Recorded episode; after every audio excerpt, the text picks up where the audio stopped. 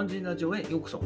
今日のテーマは、エコノミークラスでの旅を快適にしてくれるアイテムというテーマでやっていこうかなと思います。ねえー、まあ、コロナ禍でね、全く乗らなくなった飛行機ですけれども、まあ、今後もね、海外事業部での仕事を希望していく上では、まあ、飛行機での移動はね、ま切っても切れない関係になるかなと思います。はい。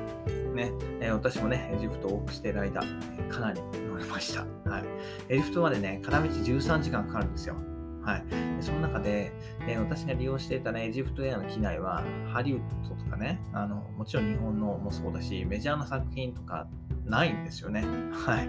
そのほぼゼロの中で何を、ね、何をして13時間も過ごすんだっていうのがあるんですけど、まあ、その中でね、より快適に過ごすためにというところで、いくつかね、自分で、えー、見つけたものもありますので、それを今日紹介していこうかなと思います。はい。ねまあね、エジプトまでね、行ければね、多分大抵のところは、まあ、それよりの、それよりもね、あの短時間のフライトだったり、あとはもちろん機内設備が充実している場合がほとんどなんで、ね、まあ、これだけあればいいかなっていうのがあるんで、紹介していこうかなと思います。で、早速今日紹介したいのは、えー、6個ありまして、まず1つ目は耳栓、2つ目がノイズキャンセリングヘッドホン、2つ3つ目がマスク、4つ目アイマスク、5つ目睡眠薬で、えー、6つ目がペットボトルの水。というところですね。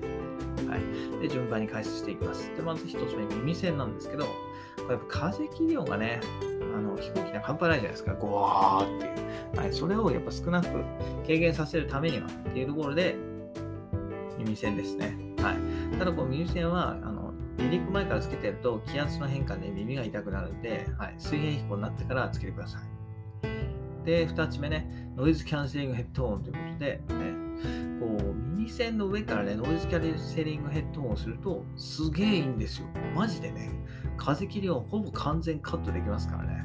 はい。なので、ノイズキャンセリングのイヤホンじゃなくて、私はヘッドホンをお勧めします。はい。うん。で私はこのね、耳栓プラスノイズキャンセリングヘッドホンのスタイルで、え2年間ね、ずっと往復していました。はい。で続いてマスクですね。ねでまずやっぱね、口元、はい、えー、乾燥しちゃうんでね、喉乾燥するんで、えー、マスクと。で、まあ、ジップロックに入れて何枚か持っておくと、まあ、忘れることもないしっていうところで、はい、マスクは必要です。で、4つ目アイマスクですね。僕、やっぱフライトによってはね、照明が消えないこともあるんで、やっぱあると、すごい、あの、寝るときに楽なんですよ。はい。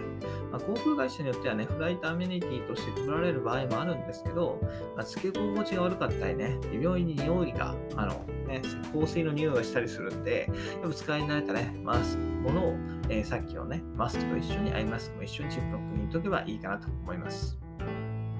で、5つ目、睡眠薬ですね。はい。これはね、まあ、慣れてくればいらないんですけど、最初のうちはあった方がいいかなと思います。やっぱエコノミークラスの睡眠ってなかなか眠れないんですよ。はい。なので、えー、睡眠薬、眠れないときこう睡眠薬を使ってさっと寝ると。はい。睡眠薬ってなんか怖いね、印象もあると思うんですよ。私も最初怖かったんですけど、あの、ね、保険、内科行けば普通にね、あの、くれるし、あの、そんなに常用しなければ問題ないっていうことで、お医者さんも言ってくれるんで、え、あの、たまのフライトに使うぐらいだったらいいと思います。はい。で、6つ目の、えー、アイテムがペットボトルの水ですね。はい。先ほどの睡眠薬を飲むためだったり、あとはちょっとしたね、喉をかき下ろすのにいいかなと思います。はい。ね、キャビンアテンダントに頼むのもいいんですけど、もらうまでに時間がかかったり、ね、もらった水がね、キンキンに冷えてたりするとね、逆にもう目が覚めちゃって、あの、意味がなくなっちゃうんで、はい。えー、あらかじめ空港で買っといて、ね、座席のポケットに入れられるようにペットボトルを買っておくのがいいかなと思います。はい。ということでね、えー、今日はね、エコノミークラスでのフライトを快適にするアイテムということで6つ紹介しました。えー、1つ目からいくと耳栓ですね。2つ目がノイズキャンセリング付きのヘッドホン。3つ目がマスク。4つ目がアイマスク。5つ目が睡眠薬。6つ目がペットボトルの水ということで6個紹介しました。はい。ね、やっぱ機内ね、できる限り休んでいきたい。で、機内でどれだけ回復を、体力を回復できるかによって、現地生活のスタートがね、大きく変わってきます。はい。ね、休むことができないとね、やっぱり到着をね、ぐったりしてね、もう仕事どころではなくなっちゃうんで、まあ、機内はできるだけ休養できるように準備が大切です。はい。ね。やっぱ移動になれないとね、海外出張はしんどいだけにな、しんどいだけになっちゃうんですよ。はい。ね。やっぱり現地の仕事外出だけど機内、移動中の機内でどれだけ休めることができるかっていうのが重要なんでね、はいえー、そこをね、しっかり充実させたものにしていければなというふうに思います。はいね、まあ、さすがに今日紹介したものはね、全部装着してる人はね、あんまり私もほとんど見かけないんで、もしかしたらね、そんな機内、えー、そんな、えアイテムを全部つけてる人がいたらも、もしかしたら私かもしれないっていうことでね、はい。えー、そんな、はい。えー、面白いエピソードがあればいいですね。といったところで今日はこの辺で終わりたいと思います。それではまた明日。バイバイ。Have a nice day.